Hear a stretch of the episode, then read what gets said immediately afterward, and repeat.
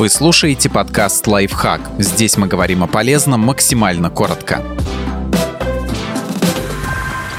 Как начать заниматься спортом всей семьей и не бросить через месяц? Просто найти интересную дисциплину недостаточно. Обсудите начинание с семьей. Постарайтесь объяснить родным, что совместные занятия – это неплохая идея. Они не только улучшают здоровье, но и сближают людей, дарят всем приятные эмоции. Да и соблюдать расписание легче, когда тренируешься не один.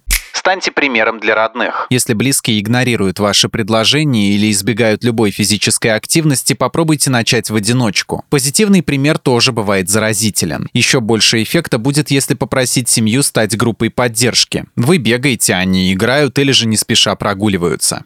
Выберите подходящий спорт. Когда все будут готовы заниматься, составьте полный список видов спорта, которые нравятся каждому члену семьи. Вероятно, некоторые варианты будут совпадать, с них и стоит начать. Если пересечений нет или наоборот их слишком много, можно отсортировать дисциплины с помощью голосования. Если идей мало, переживать не нужно. Пока пробуете те, что есть, могут появиться новые.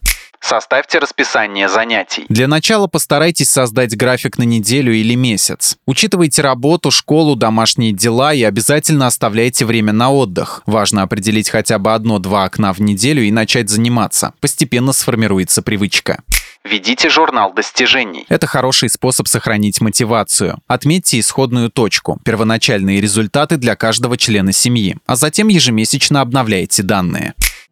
Подписывайтесь на подкаст «Лайфхак» на всех удобных платформах. Ставьте ему лайки и звездочки, оставляйте комментарии. Услышимся!